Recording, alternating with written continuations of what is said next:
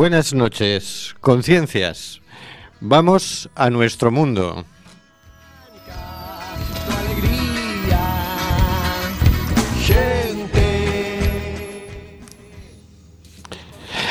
Estamos en Cuac FM, en el programa Simplemente Gente, programa sobre la diversidad cultural en Coruña y sobre los derechos de las personas migrantes. Hoy miércoles 30 de marzo, Día Escolar de la No Violencia y la Paz en los países con calendarios escolares propios del hemisferio sur.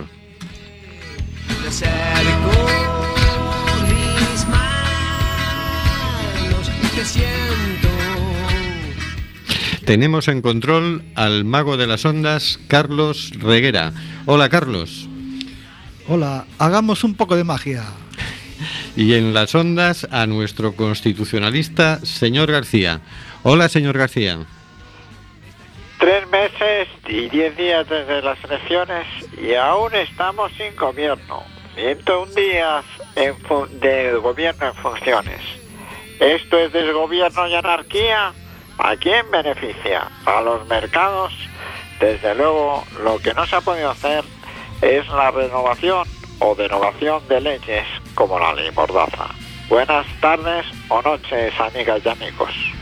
Estamos en el programa 102 y llevamos 102 días sin gobierno, completamente desmandados o casi completamente porque nos atosiga la ley Mordaza. Más allá de las ondas hercianas nos acompaña nuestro amigo y contertulio Óscar G. Hola, Óscar. Hola, buenas tardes pues, o buenas noches, Rubén. Hoy te noto, te oigo, te siento solo. Ya, por cierto, que yo con esto de los cambios, del cambio horario, ando un poco confundido, ya no sé si es de noche, de día, pero lo que sé es que 102 días sin nadie que nos mande, o los que mandan, mandan más de lo que quieren mandar. Que no manden tanto, que no manden tanto. En el estudio José Couso nos acompaña nuestra colaboradora Hortensia Hortensia Rossi. Buenas noches, Hortensia. Buenas noches. Pues he de confesar que nos hemos perdido por el camino. Pero aquí estamos prontos, prontas las dos, Paula y yo, para darles la lata un poquito. No se había notado, mujer. También nos acompaña Paula Escapinakis. Hola, Paula, buenas noches. Hola, buenas noches. Estamos, y bueno, y conduciendo el programa, un servidor, Rubén Sánchez, que hará lo posible para que fluya este amordazado programa número 102. Amordazado porque, recordémoslo, seguimos bajo la amenaza de la ley Mordaza. Por cierto, a nuestro amigo Nicanor Acosta, gracias a la ley Mordaza, eh, le han aplicado una multa, el otro día tuvo el juicio, y sí, tiene que pagar la multa porque en una manifestación cortaron el tráfico. Ajá. Yo hablé con él el otro día y me decía, sí, claro, pero si estaba comunicada a la subdelegación de gobierno y siempre Estaba cortábamos sí. el tráfico. Y parece que en el juicio policía decía que eh, él era el organizador de la manifestación. El juez le pregunta, ¿y cómo sabe usted que era el organizador de la manifestación? Pues porque iba por y hablaba con unos y hablaba con otros, se Ah. desplazaba. O sea que si vas a una manifestación, no hables No con hables con unos nadie. y con otros, no sea que termines siendo el organizador. El organizador. En fin, le animaremos para que recurra esa sentencia. Bueno, Claro. o sea, a propósito de eso, que hay una concentración el día 4. o- el día no 4 estoy- tiene otro juicio. Otro juicio. Y ese día creo que hay ante los juzgados una concentración. Es la tradición. Es la Sí, tradición, claro. exactamente, exactamente. Vamos todos. No vamos a dejar a Nicanor ahí, vamos a estar ahí con él. Bueno, Bien. estamos en el programa Simplemente Gente, en Cuac FM, en el 103.4 y nos puedes encontrar en Facebook en Simplemente Gente en Cuac FM. Si nos escuchas desde tu ordenador, tablet o móvil, nos puedes ir haciendo comentarios por Facebook que Oscar se encargará de que salgan por antena. Y ahora hablemos de la Constitución.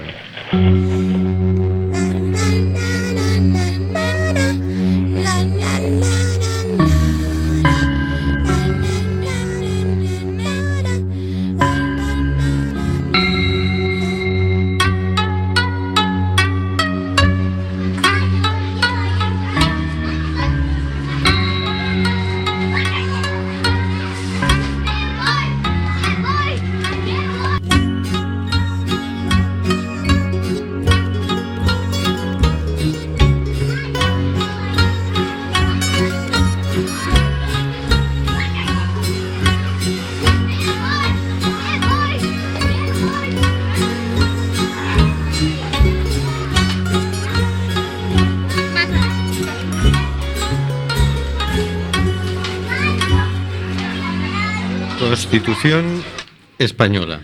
Título tercero de las Cortes Generales. Capítulo primero. De las cámaras. Artículo 75. Las cámaras funcionarán en pleno y por comisiones. Las cámaras, perdón, segundo. Las cámaras podrán delegar en las comisiones legislativas permanentes la aprobación de proyectos o proposiciones de ley.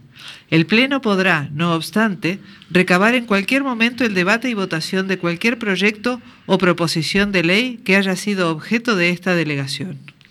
Quedan exceptuados de lo dispuesto en el apartado anterior la reforma constitucional, las cuestiones internacionales, las leyes orgánicas y de bases y los presupuestos generales del Estado. Señor García, un titular con entradilla quiero. Haciendo un esfuerzo sobrenatural para mi más intrínseca naturaleza, puedo sintetizar el presente artículo con un titular que podríamos decir que sería el lado menos conocido del funcionamiento de las cámaras y su desarrollo legislativo. Y ahora ya el cuerpo del artículo. Bien, pues en este artículo nos indica cómo funcionan las cámaras. El Pleno y las comisiones son la forma de trabajo para realizar las leyes y las propuestas de ley. El Pleno es el encargado de aprobar y de ceder a las comisiones la posibilidad de que legislen esta, de que legislen, de que realicen las leyes oportunas. Hay dos tipos de comisiones, permanente y no permanente. Perdonen ustedes. Las permanentes son eh, legislativas o no legislativas. Las eh, comisiones legislativas tienen, eh, tienen un número igual que el de ministerios y las no legislativas son como relacionadas con el reglamento, el estatuto de los diputados y peticiones son las creadas a disposición legal como por ejemplo control de televisión española, control de gastos reservados, una comisión vista de ambas cámaras para el Tribunal de Cuentas o las relacionadas con el defensor del pueblo por destacar algunas. Las no permanentes son las encargadas de investigación, por ejemplo, eh, y se finalizan con el final de, de esa investigación. Las permanentes son durante toda la legislatura, las no permanentes son temporales. Ahora el señor Oscar G nos ampliará más eh, esta, este tema. Hombre, mucho más no podemos ampliar. Es una forma de trabajo de las de eh, las cámaras. No me salía la palabra. No todas las leyes eh, las realizan en el pleno, las elaboran y las debaten en el pleno, sino que muchas se realizan en comisión, en petit comité, podríamos decir. Que por cierto, no sé si lo sabéis, pero las comisiones, las comisiones, lo tenía yo por aquí, actualmente la comisión, porque esto en cada legislatura se abre una, una comisión permanente, me refiero a las comisiones permanentes, están compuestas, según eh, la última configuración del Congreso, por 15 miembros del PP, 11 del PSOE, 8 del Podemos, en común, en Marea, 5 de Ciudadanos, uno de Esquerra Republicana, uno del Parlamento, perdón, de Democracia y Libertad, uno del PNV y uno del para el Grupo Mixto. Estas comisiones, mm, como ha dicho el señor García, pueden aprobar leyes. Ajá. Cuidado. No todas tienen restringido el tema de los temas, básicamente las leyes orgánicas, eh, las leyes con De tra- bases. de tratados internacionales. ¿Eh? ¿Hay- ¿Algo decíais? Sí, las leyes de bases, los presupuestos Y las leyes de bases, ¿eh? y la reforma constitucional. Y tú Pero- dices que las pueden aprobar directamente sin llevar a pleno. sí, sí, sí. A ver, el Pleno puede decir, eh, que las queremos, o sea, la totalidad la puede, la, mm, la puede aprobar el Pleno, pero el Pleno puede decir que la, que la haga la Comisión, que la apruebe la Comisión. O sea, el Pleno puede autorizar a la Comisión que haga el estudio y la aprobación de la ley. Así es. Mm, es más, eh, a no ser que en el, ese primer paso el Pleno no proponga una enmendia, enmendia, enmendia, una enmienda a la totalidad, pues posiblemente en, el, en la comisión pues se lo dice y se lo coma.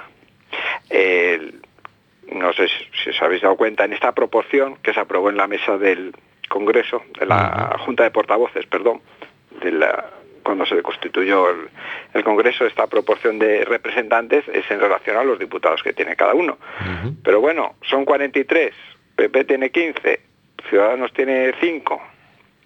Con un poco de mano de, de cintura y de pasos de baile, pues podrían llegar a algún acuerdo de aprobar a- y aprobar alguna ley que no eso, que no esté incluida dentro de las que tiene que aprobar directamente el, el pleno.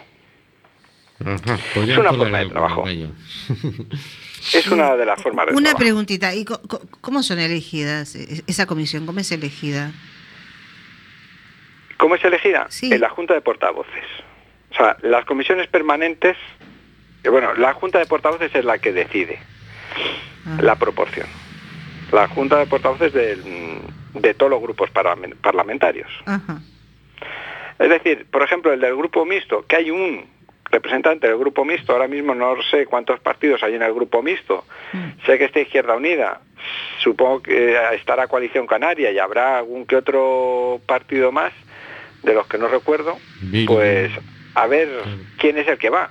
Si va el de Coalición Canaria, pues a lo mejor mm, apoyará más una iniciativa de, de la derecha o del PP que si va el- un miembro de, de Izquierda Unida. Ya.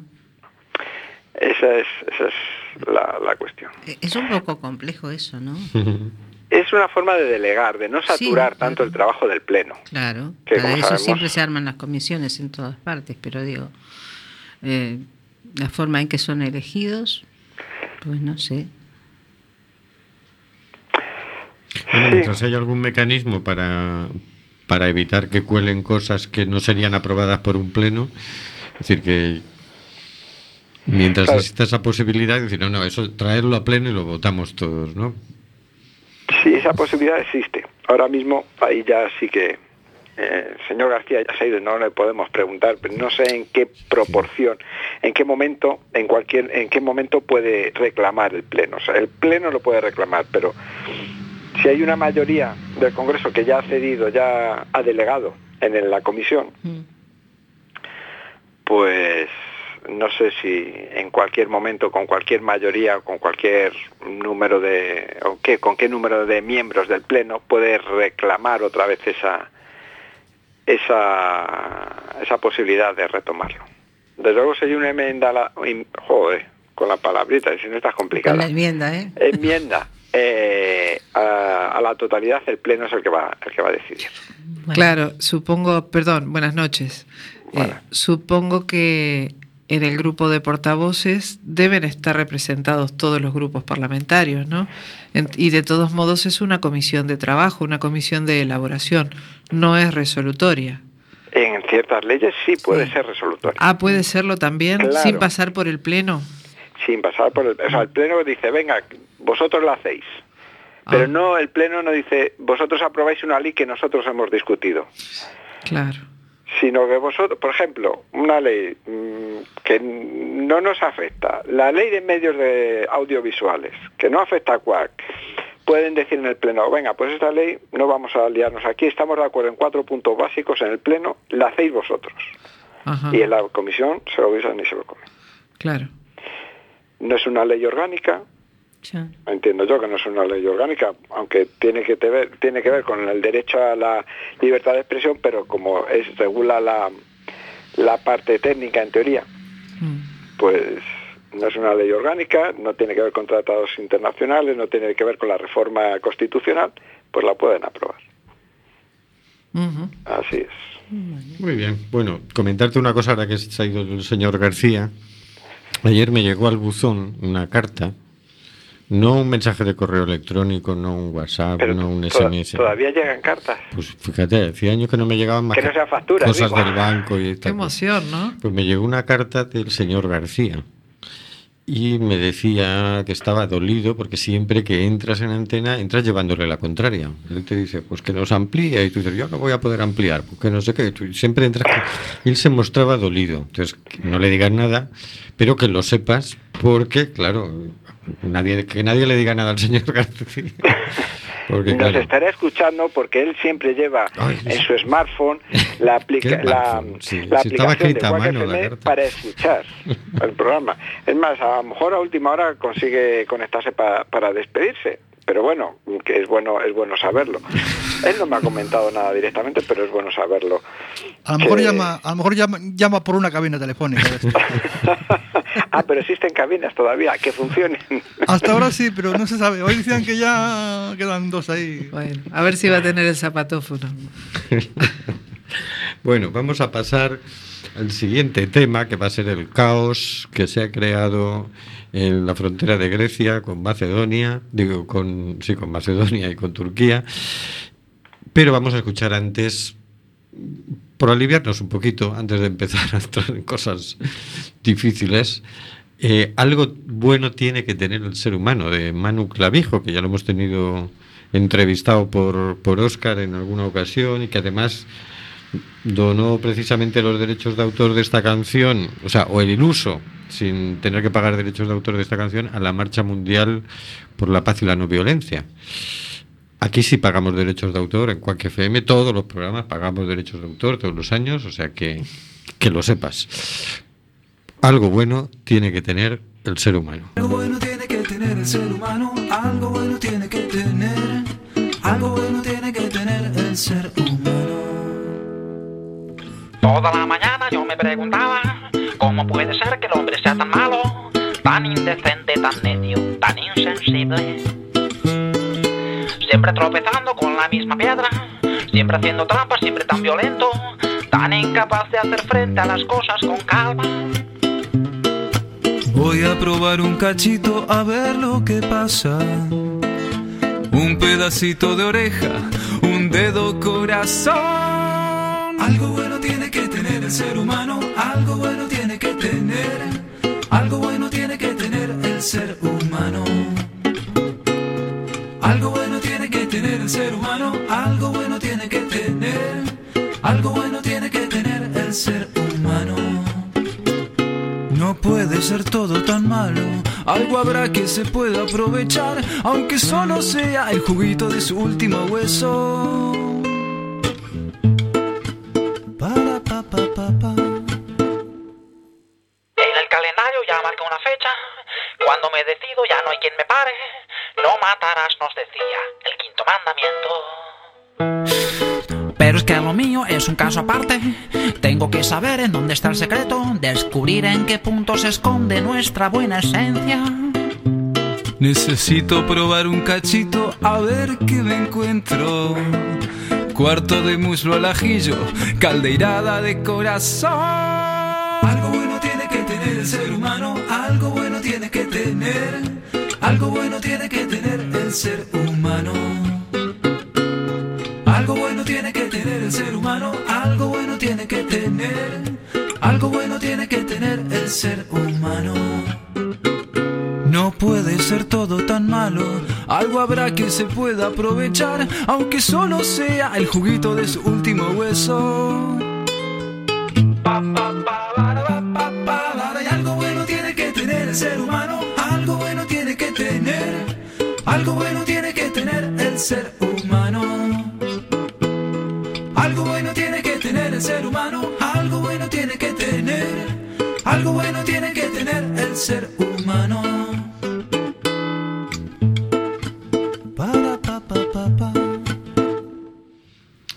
Bueno, y pasado 17 y 18 de marzo se reunió el Consejo Europeo. El Consejo Europeo son los presidentes de los 28 países de Europa, más el presidente del Consejo Europeo.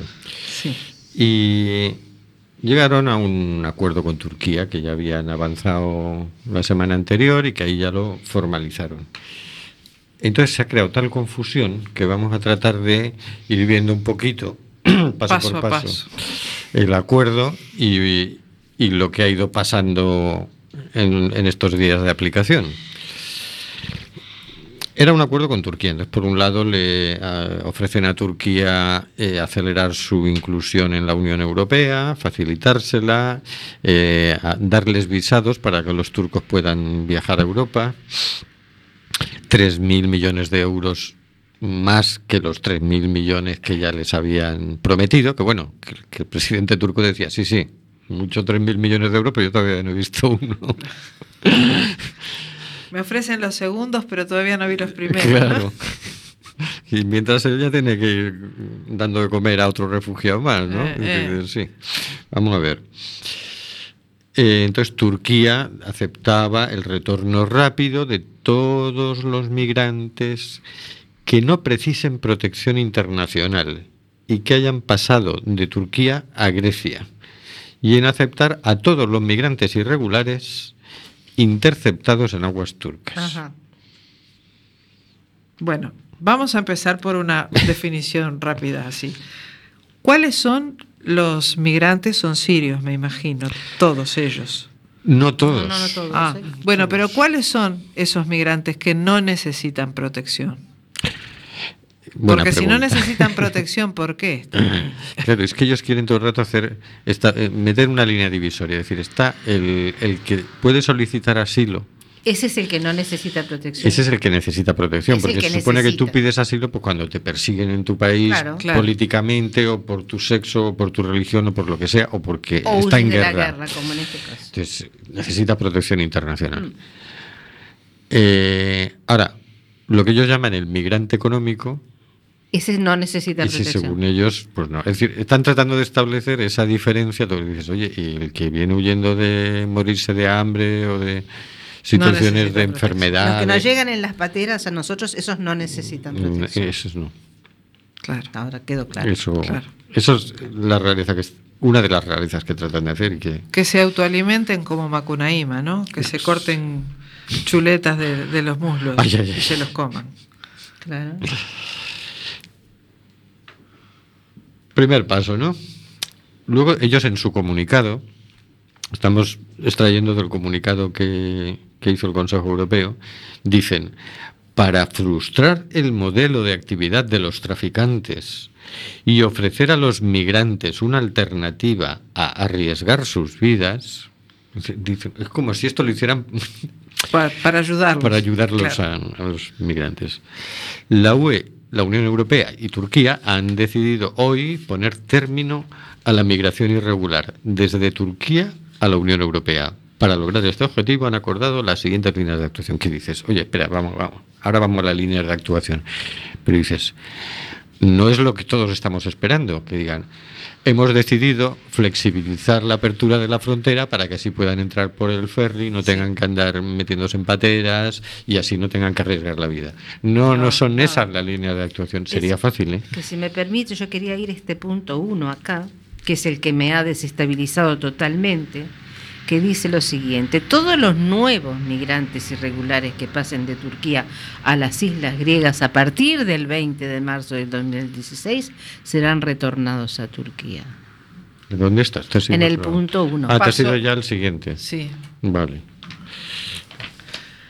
Eh, igual, igual, eh, me parece que era interesante aclarar primero este, esta intencionalidad previa, ¿no? De lo que estábamos hablando. Sí, Frustrar, frustrar el tráfico de personas, endureciendo las condiciones de entrada, me parece que es, es de un, es- Es un insulto a la inteligencia. Totalmente, decir, hay totalmente. traficantes de personas y hay riesgo para entrar a Europa porque ellos han cerrado la frontera. Es Ah. decir, han cerrado la puerta, la gente trata de entrar por la ventana porque Claro. necesita entrar. claro. Entonces dicen, uy, para evitar ese riesgo de que se suban a la ventana y se caigan, ahora vamos a cerrar la ventana. Eh, Sí, sí, sí, sí. Ya. Es terrible. Es terrible. Es, Avancemos. es, es de, es de una criminalidad. es- Sí, directamente es una política criminal, porque dices, oye, si, si no hubiera experiencia, pero es la política que se está aplicando en España con la frontera sur, con Ceuta y Melilla, etcétera, sí, todo es cerrar, cerrar, poner verjas, vallas, eh, Sí. concertinas y ya si pasan, mm, dispararles bolas de goma, devolverlos en caliente. Es decir, se está haciendo el animal, muere gente. Discúlpenme la ignorancia. Eh, Naciones Unidas no tiene ningún tipo de legislación con respecto a los derechos de las personas que pueda estar por encima de las de los de los de la, de la de estas estas reacciones de países, de estos acuerdos de presidentes. Eh, yo no sé si es de Naciones Unidas, pero en el derecho internacional, por ejemplo, las mm, devoluciones en caliente, que es a lo que nos estamos acercando a hablar, Sí. están prohibidas. De hecho, España eh, se le llamó la atención porque en Ceuta y Melilla hacía devoluciones en caliente. Es decir, la gente se salta la valla y entonces llegan los guardias civiles y lo devuelven. Y Mm. dicen, no, ese señor tiene derecho a pedir asilo si, si quiere y hay que contestarle, hay que documentar, hay que contestarle, tiene derecho a recurrir si le dicen que no, es decir, no se le puede devolver de buenas a primeras. De hecho, por eso no entraba ningún Ya. eh, refugiado por ahí. ¿Y qué han hecho aquí? Dicen, bueno, ahora nos vamos a meter en el vericueto. El gobierno español, ¿qué hizo? Aprobó la ley Mordaza que legaliza las devoluciones en caliente. Entonces ahora, según la ley española, atenta contra el derecho internacional. Es decir, lo- algo que está prohibido en el derecho Eh. internacional está permitido en la ley española. Veremos cómo acaba. Sobre lo que atenta contra el derecho internacional, leía yo hoy que el Parlamento griego está como aplazando eh, la resolución de aceptar el tratado con Turquía, porque Siriza argumenta que justamente eso atenta contra los tratados internacionales, contra los derechos de... Es que hay varias reservas con el tema de Turquía. Exactamente. Porque, en primer lugar, la legislación turca eh, concede el asilo solo a europeos. O sea, es una ley que la sacaron cuando la Segunda Guerra Mundial porque había mucho... Porque eran ellos los que Éramos necesitaban. nosotros los que necesitábamos asilo. Claro. Entonces hicieron una, pero solo para europeos, no para, para asiáticos ni africanos. No, solo para europeos. Eh, entonces, eso tienen que cambiarlo. No son firmantes de la Convención de Ginebra, Mm. que protege a las víctimas de las guerras. Eh, están, Amnistía Internacional ha documentado que además a muchos sirios los han devuelto a Siria. En caliente. No sé si en caliente o en frío, pero No, dices, si, oye, perdona. si les han dejado firmar una solicitud de asilo, no se han tomado el tiempo de contestarla. Claro. No les han permitido Es que esa ellos- espera ni, esa- ni, re- ni recursos. Es que los sirios no pueden solicitar asilo en Turquía No porque no son europeos. Ya, ¿Entiendes? entiendo. Entonces, dices, bueno, ¿qué pasa? Que eh, para poder eh, ahora coger a los refugiados que hay en Grecia y mandarlos a Turquía, Grecia tiene que aprobar eh, que considerar a Turquía como país seguro, porque tampoco puedes eh, a un refugiado eh, Aguate peor. enviarlo a un país no seguro. Entonces dices, claro, ¿cómo lo voy a enviar a, a- a un sirio a Turquía si Turquía está deportando sirios a Siria? Y, al- y también ha documentado Amnistía Internacional que muchos han sido tiroteados en la frontera. Con lo cual dices, oye, eh, ¿qué ha pasado? Parte de los diputados de Siriza han dicho, no, no, no, no, No. no, vamos a declarar a, a Turquía país seguro, con lo cual queda bloqueado todo el acuerdo. Es decir, Quedan en Grecia. Claro, claro.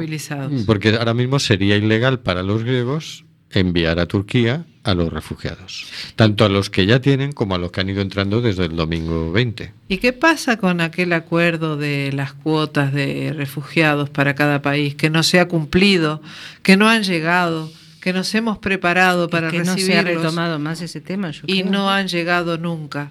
¿Qué pasa con Barcelona que está huyendo, que tiene casas y establecimientos y están prontos y están esperándolos? Y, ¿Qué pasa?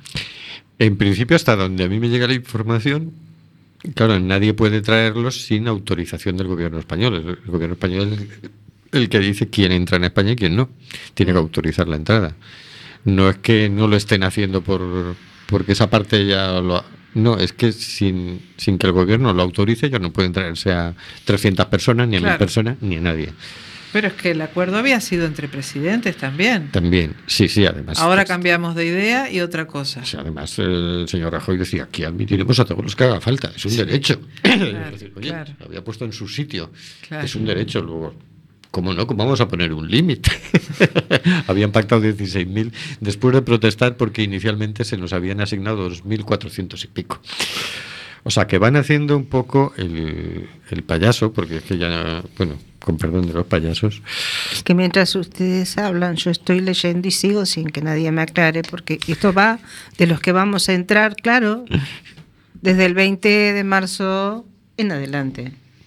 Pero es que tenemos eh, en Grecia cuatro mil y pico de personas y siguen entrando, siguen entrando ahora. Eh, de- que ya calcula que estaban antes del 20. 50.000. Bueno, cincu- bueno 50, que ya estaban.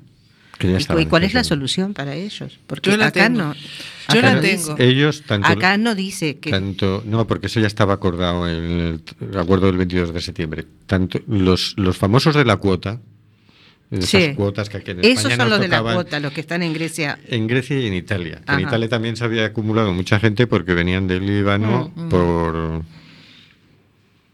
No me acuerdo cómo se llamaba la, la isla de, de Italia a la que venían. Lampedusa. Lampedusa, Lampedusa. eso es.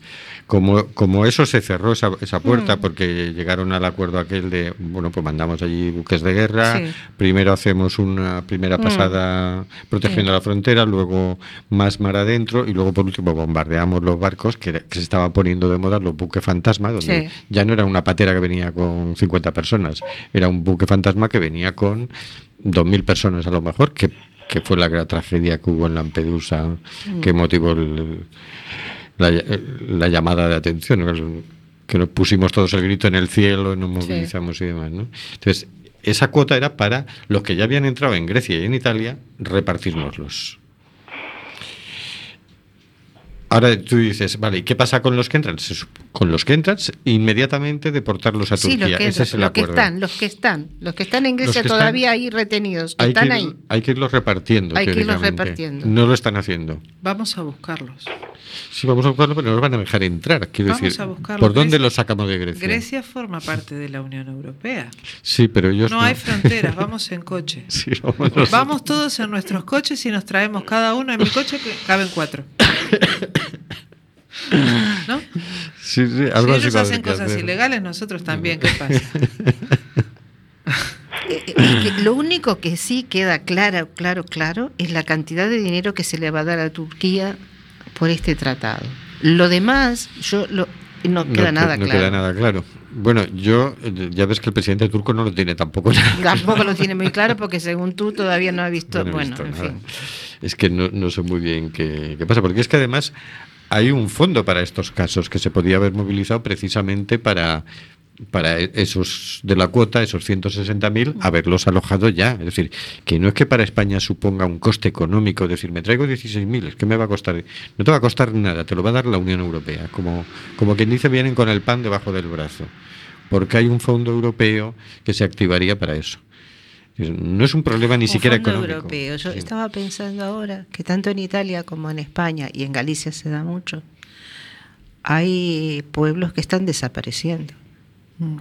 en los que con suerte viven 10 vecinos, eh, que están desapareciendo por falta de habitantes. Mm. Es verdad. Eh, Aquí que- mismo que en tienen Galicia. su- sus casas, Sí, sí. sus- sus- bueno, Sí. todo un pueblo. que Pueblos totalmente abandonados. En Italia los están, incluso hay ayuntamientos donde eh, el alcalde del lugar eh, llama a la gente que vaya a vivir allí y se los da gratuitamente, sin pagar absolutamente nada. Eh, acá no está instrumentado de esa manera, pero a ver, ¿qué estamos haciendo si hay poblaciones vacías y hay gente que está huyendo de un sitio al que de momento no puede volver y quién sabe si podrán volver, ¿no? Es que está tan y pueden hacer una, porque- una vida nueva y en paz. y en paz y prosperidad. Lo que pasa es que hab- habría que organizar eso, porque fíjate, hace dos semanas la Junta presentó un informe donde decía tenemos un grave problema demográfico. Es decir, mm, Ya. cada vez nace menos gente y no van a poder mantenernos a, lo- a los que ya no vamos haciendo mayorcitos. Entonces, mm, calculaban que hacía falta eh, 20.000 personas eh, en los próximos dos años o el próximo año o algo así. Es ese era uno de los escenarios que dije, soluciones a esto. Vamos a fomentar la natalidad tal, pero no funciona. Es decir, otra vez, hay que meter 20.000 inmigrantes aquí en Galicia. Solo en Galicia, es decir, de esos 16.000 de la cuota todavía nos faltarían. Claro, tú eso no lo puedes meter así a bulto, es decir, esto 40 para este pueblo. Hombre, y si el otro es eh, físico teórico, pues lo matas un poco, ¿no? Pero dices, bueno, por lo menos ya no corre riesgo, ya tiene tal, pero quiero decir, hay que organizarlo. Pero sí, quiero decir, ¿por qué se ha ido la gente del pueblo? Porque con lo que hacía allí no le daba para vivir. Entonces, habría que tomar medidas, pero sí, efectivamente que se podría eh, incluir a mucha gente muy inteligentemente y además teniendo en cuenta que es que los necesitamos. Que pasa también por planes de formación, por planes de formación de empleo, de incentivo, de para lo que sea, empresas, cooperativas, o de que la gente se pueda ganar la vida y de que la gente no se siga yendo de Galicia, porque ya no es solo que, que no nazcan, es que la gente Sí, se claro. está yendo porque no hay trabajo. Eso es de Galicia y de, to- y de muchas partes más, pero bueno. Sí, sí, sí. Seguimos adelante. Seguimos, sí. Los migrantes que lleguen a las islas griegas serán debidamente registrados. Registrados no es que les vayan a, a cachear, sino que van a apuntarlos. ¿no? Registrados y las autoridades griegas tramitarán toda solicitud de asilo individualmente, de acuerdo con la directiva sobre procedimientos de asilo en cooperación con el ACNUR. Pues párate ahí, porque Agnur marchó Claro. ACNUR marchó parcialmente. parcialmente. La única ¿Quedó eh, ac- organización que quedó fue ACNUR, a las que invitaron a irse y les eh, montaron en los coches esos que queréis llevar para los refugiados, Ah. fueron al resto de ONGs. Ajá. Al resto de ONGs fueron a las que echaron de, de allí, de Grecia. Ya.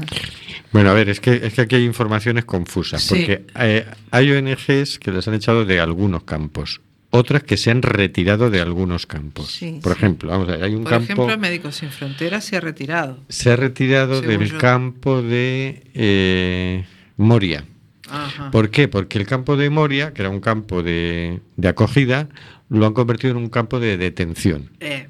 Porque ¿cómo están haciendo la broma esta? Primero sacaron a la gente de las islas y ahí sí colaboró inicialmente ACNUR porque era sacarlos de campos que estaban en muy malas condiciones, que eran campos donde la gente iba llegando por mil al día y los eh, llevaban a campos que entendían que estaban en mejores condiciones. Cuando ACNUR se ha encontrado con que a los campos que los estaba llevando eran campos de detención, hayan dicho, no, no, entonces nosotros vamos a limitar nuestra participación en eso. Es decir, nosotros no colaboramos con eso. Sí van a colaborar en lo que es registrar a las personas. Sí, y en informar a las personas de, de su situación. Pero hasta ahí, es decir, ya porque ellos estaban colaborando, es decir, ACNUR es alguien que te diseña un campo, te trae las tiendas de campaña, las mantas, etcétera, etcétera. Básicamente ese es el trabajo. Luego traen comida, atención médica, etcétera. Entonces, eh, claro, cuando la hicieron el, el acuerdo, tampoco estaba tan claro. Aquí no pone cómo lo iban a implementar. Lo, lo está- lo están convirtiendo en campos de detención. Pero, por ejemplo, el campo de Idomeni no es un campo de detención, es un campo espontáneo que han formado la gente porque se han ido amontonando en la frontera con Macedonia que se ha cerrado. Y ahora están tratando de llevárselos de allí y meterlos en campos de detención. Sí, hoy, los, hoy mismo los estaban retirando la policía de las vías del tren que estaban siendo Claro. ocupadas por los... Claro, y ahí ya por, Por la los- fuerza. sí. sí. Sí. Pero claro, los otros van allí, informan y la gente no se quiere ir allí. Y tampoco vas a sacar a... a- se habla de 11.000, de 15.000 personas, no hay forma de sacarlo con un- unos cuantos policías, ¿no? Entonces, pues bueno, hay mucha confusión porque está pasando todo eso. Es decir, ONGs que se, se retiran, pero se, reti- ¿se van de Grecia? No, es que se retiran de este campo, se retiran del otro, mm, pero Claro. se van a este otro. Es decir, no es tan, tan así como parece inicialmente. Otros que los echan, los echan de ciertos campos. sí. Entonces, ahora mismo es un caos. Y lo cierto es que ahora mismo la aplicación del tratado es, ha creado mucho caos y no ha resuelto nada. Y de momento, nos, que sepamos, no se ha enviado a nadie a Turquía. Yo iba Ah. a hacer la pregunta esa. Exactamente era la pregunta que iba a hacer ahora. Yo no he visto ¿Cuántos ningún han medio entrado que alguien- a Turquía? claro. ¿Cuántos...? Grecia no lo va a pasar a Turquía mientras no lo declare país seguro. Exactamente. Grecia todavía no lo ha resuelto el tema en su parlamento. Claro. Turquía tiene que cambiar leyes para que a su vez la Unión Europea también lo reconozca como país, como país seguro. Es decir, que no es tan rápido el asunto. O sea que esto que a partir del día 20, nanay. Sí. Y Es que- mientras todos discutimos todo esto de Sí. si los tratados y las resoluciones, Pues ellos siguen allí. estas personas, porque son personas, eh, estas personas están bajo el agua, están durmiendo sobre palets, están no comiendo, están prácticamente no teniendo atención médica. He oído hablar de mujeres eh, embarazadas con, con fetos muertos en los vientres. He oído hablar de infecciones brutales. Mm, Todo esto no lo miramos. Es decir, no lo miran. Exacto. Sí lo miramos. Nosotros sí lo miramos. Nosotros sí lo miramos. Y ellos no lo miran, los presidentes europeos. Efectivamente. Son eh, números, ¿no? Y máxima cuando a partir de, de este acuerdo las ONG que podían colaborar a nivel humanitario se retiran. Entonces como quedan totalmente fuera de, de la atención mínima necesaria, entiendo yo. Sí, en los casos en que echan a las ONGs no creo que no hay mucho para hacer, eh, salvo rebelarse y empujar. Pero no entiendo mucho el retirarse de un sitio y dejar abandonadas a las personas donde estás haciendo falta. Más allá de que, que discrepes o no discrepes Con con, la los medida y la principios, con la medida y la política. Ahí están las personas que te necesitan. Y tú estás ahí para eso. Claro, sí, sí, se supone que por encima de todo para ti está eh, atender médicamente o darle de comer o darle una manta o lo que sea. Sí, es una cosa que se pone complicada, ¿no? Se pone complicada. Sí. Porque por un lado ellos quieren hacer esa presión para proteger a esa gente y por otro lado la dejan desprotegida, ¿no? Es como, bueno, tan limpias quieres tener las manos que te las vas a manchar de sangre al final, ¿eh? efectivamente, Efectivamente. Sí, sí. Y, y- y mi siguiente pregunta es, ¿nosotros qué podemos hacer? La sociedad civil, los de base, los, los señoritos de a pie, ¿qué podemos hacer? Bueno, en principio tenemos una reunión la semana que viene aquí en Coruña, ¿no? Y donde estamos pues treinta y pico colectivos, más muchas personas a título individual, eh, que participamos ya en la primera manifestación que hicimos el 27 de febrero pidiendo el pasaje seguro y después en una concentración previa a este acuerdo para decir que no se aprobara este acuerdo y una posterior para protestar por la aprobación del acuerdo. ¿no? Entonces nos vamos a reunir precisamente para plantear qué hacemos. Ujú. Porque claro, ahora mismo hay dudas. Dices, mm, se estaba hablando de recoger alimentos y mantas y mochilas Sí. y cosas. Hay, hay alimentos recogidos por demás. Hay alimentos almacenados, nos consta que, que- que hay, que hay organizaciones aquí que ya han recogido alimentos y los tienen almacenados. Sí, sí. Estamos además en vías de recoger más alimentos y mantas y ropa y todo. Y, y Y exacto, y ahora ¿qué? ¿No? Porque hasta aquí contábamos que allí había muchísimas ONGs grandes y pequeñitas Que, que, se iban a hacer iban cargo y a distribuirlos y a... Ya. Ponérselo en las manos. Ya decimos, espera, ¿quién se va a encargar de Sí, eso, eso Sí. crea una gran incertidumbre, al Sí. menos a mí me la crea. Este, eh, que bueno, desde la plataforma esta que se ha creado, eh, a ver si entre muchos A ver si encontramos conseguimos una, contacto una solución con- y saber exactamente si logramos poder enviar eh, quién lo recibe, quién lo distribuye, eh, digo, porque necesario es, pero va a llegar a donde queremos que llegue. Es otro esto es tremendamente complejo. Y mientras, como decía Paula recién, ¿qué podemos hacer? ¿Por qué podemos hacer real? Podemos igual seguir presionando. Exactamente, es decir, una cosa está la ayuda humanitaria que podamos hacer llegar inmediata, pero otra cosa es denunciar esta barbaridad que están haciendo el Consejo Europeo y eh, sobre todo informar a la gente. La gente en general no tiene mucha idea, es decir, tienen unos flashes de que, uy, qué mal lo están pasando estos pobrecitos, que eso es lo que sale en el telediario, ¿no? Pero no se entiende. Nos cuesta a nosotros entender qué está pasando a estas alturas porque con semejante tratado Ayer, ayer precisamente hablaba yo con un vecino del tema de los refugiados y le decía, fíjate que son personas que están durmiendo sobre palets, son personas que están bajo la lluvia, que están todo el día y toda la noche mojados, son niñitos que no tienen ni para comer. Y este vecino me decía, anda, y eso es así, porque eso por la tele no lo pasan. ¿eh?". Claro, por supuesto. Y yo decía, Dios. Claro, tenemos que, tenemos que salir a la calle a hablar con la gente. Sí, sí, sí. Hay que, Conseguir indignación.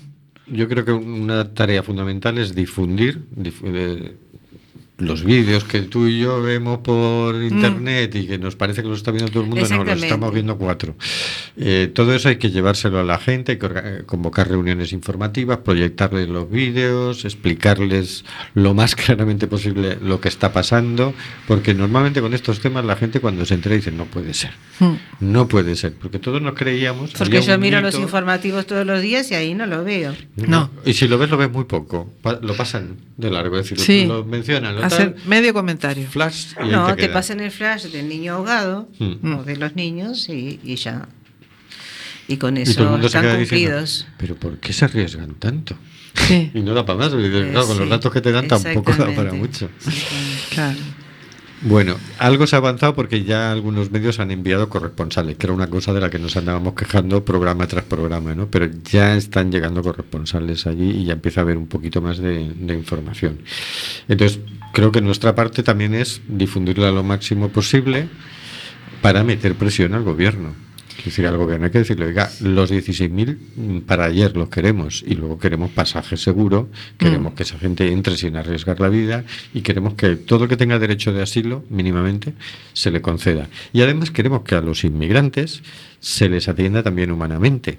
No que como no hay una ley que les reconozca el derecho, se les obligue a morir en el mar Mediterráneo ni en el mar Egeo. Queremos que se les trate como a seres humanos, tienen también el derecho a la libre circulación y si usted promulga leyes que atentan contra el derecho a la libre circulación, habrá que revisar esas leyes. Totalmente. Estaba yo pensando en sugerirle a, al alcalde del pueblo donde yo vivo, que seguro que le va a encantar, anunciar que en el ayuntamiento, por ejemplo, se va a legalizar la marihuana. Porque Ajá. es una forma de protestar. Es decir, en este país está prohibido legalizar la marihuana, venderla legalmente. Pues que un ayuntamiento lo anuncie es una forma de que cuando le llamen la atención pueda responder, bueno, sí, pero vosotros aprobáis leyes que van en contra de los acuerdos internacionales. ¿Por qué yo no voy a ir en contra de la legalidad Ajá. nacional, no? Oye, Creo que me voy a ir a tomar Pues un café con igual, el gelo. Sí, a ver. se lo comentaremos también al ayuntamiento de aquí. que Claro. anda muy limitado por esas puñetas. Sí. Con una cosa así que sea bien. Sí. Sí, está bien eh, la- eh, los ayuntamientos que han quitado la bandera de la Unión Europea, por ejemplo, porque se- pues está puede ser efectiva también. Y había hay convocada ya de hecho, pero yo no recuerdo la fecha porque fue al pasar, pero ya tenemos tiempo para comunicarlo y lo trataremos en la próxima reunión. El tema de hay una marcha o concentración a nivel europea para mayo. Pero ya veremos la fecha. Vale. Un puntito más y nos pasamos a comentar dos cositas en la agenda y, y que ya nos quedan ocho minutos, de pro- siete de programa. Dice, por cada sirio retornado a Turquía desde las islas griegas, se reasentará a otro sirio procedente de Turquía en la Unión Europea, teniendo en cuenta los criterios de vulnerabilidad. Se dará prioridad a los migrantes que no hayan entrado o intentado entrar previamente de manera irregular en la Unión Europea. No te lo pierdas, ¿eh? porque esto es como yo contra mí. Y de- Qué lamentable que nos tengamos que reír de, de Turquía y cosas entonces tan... Cogemos uno de Turquía y lo metemos en Grecia. Y dice, vamos a tener en cuenta los criterios de vulnerabilidad de, de Naciones Unidas. Pero en realidad lo- lo- los criterios que vamos a tener es castigar al que ha entrado irregularmente. Esa es la prioridad. Porque la prioridad, es decir, toda esta política está enfocada a frenar la entrada de gente. Ellos no quieren saber nada de, de los sirios que huyen de la guerra con la que están haciendo negocio empresas europeas, entre otras. No quieren saber nada de las consecuencias de sus actos. Ha sido cristalinamente clara una política española diciendo, me dan mucha pena los sirios estos que se mueren, pero en mi casa no los quiero, ¿eh? En mi país no los quiero. Exacto. Ha sido cristalinamente clara. Sí, sí, mientras nuestro ministro de, de Defensa está embolsando ese dinero porque él forma parte de una empresa de armamento que Claro, que, le- que les vende de- que les vende las armas para que sigan. eh, Entonces, esto es lo que están haciendo. Y encima van a castigar a los que han tenido la osadía de entrar irregularmente, ¿no? Quería señalarlo, porque dicen, mm, dentro del comunicado ellos dicen, literalmente, teniendo en cuenta los criterios de vulnerabilidad de las Naciones Unidas. Se supone que una persona que solicita asilo corre algún riesgo. Entonces, claro, lo lógico sería primar el riesgo, tener en cuenta factores como, oye, ¿cuánto tiempo lleva refugiado ahí en Turquía? ¿Cuán desesperado está? ¿Cuántos son de familia? Eh, la escolarización de los niños, el estado de salud. Claro. Era una persona que venía porque quería llegar a Alemania para que le operaran la pierna a la hija. Es decir, habrá que tener en cuenta es- esas cosas. No, si has entrado irregularmente, tú ya de entrada vas para la cola. Sí. Y los que estaban aquí quietecitos, porque a lo mejor no les corría tanta prisa precisamente, eso sí, eso lo vamos a resentar. Esos son los que llegaron en avión, por ejemplo. Es decir, yo- ¿No? cada vez que se juntan los presidentes de gobierno europeos, aumenta el dolor y el sufrimiento en el planeta. Es una Sí, cosa. sí, sí, sí, sí, sí. Es una ley causa-efecto, vamos. Bueno, son ya menos ocho minutos, nos quedan cinco minutitos, no ponemos ni música ni nada. ¿Tenemos alguna cosa de agenda? Antes de que se nos pase, porque el otro día quedó cortado. Quedó pendiente algo, quedó pendiente algo, que es lo que tenemos mañana. Ya mañana, ya mañana. ya mañana jueves tenemos la jornada solidaria de masaje gratuito a cambio de un kilo de alimento. Cuidado, por favor, que sea no perecedero, pero que no sea crudo para cocinar. Eh, en lo posible que sea algo que se pueda abrir y comer porque en los, re- en los campos de refugiados están en una situación muy precaria. No tienen fogones. Si les mandamos garbanzos crudos, más que jugar a la bolita, mm, no van a poder. Eh, para, Sigue, sigue. para, para pedir una cita, para tener ese masaje, para acercarse por allí, estamos en Paseo Alcalde Francisco Vázquez 49, en el Bajo. Esto es enfrente a la Casa de los Peces, al acuario. Ajá.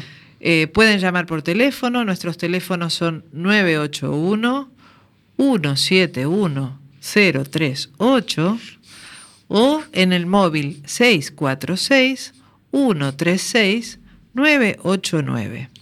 De todos modos, si se acercan por allí, veremos de hacerles un huequito, aunque no hayan reservado, para darles el masaje que se merecen por su solidaridad.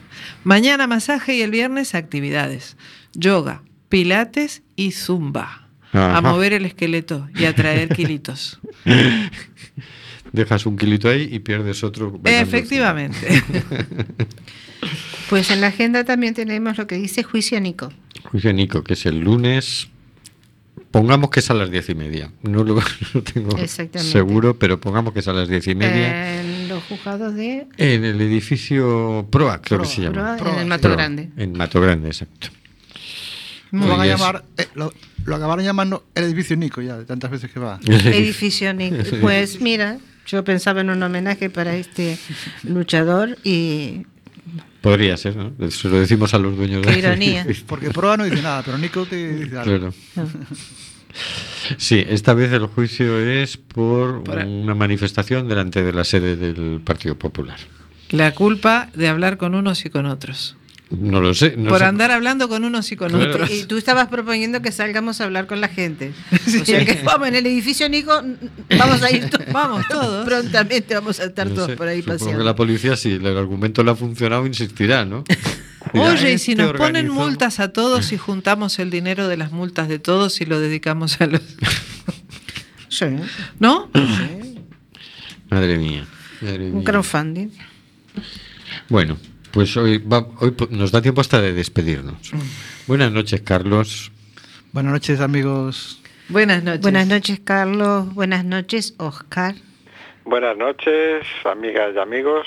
Estoy intentando a ver si busco una imagen de esos masajes por un kilo. Así que Te esperamos, te esperamos. lo pondré en el Facebook. Vuelo directo por cierto, Barcelona, Coruña, Claro, sí.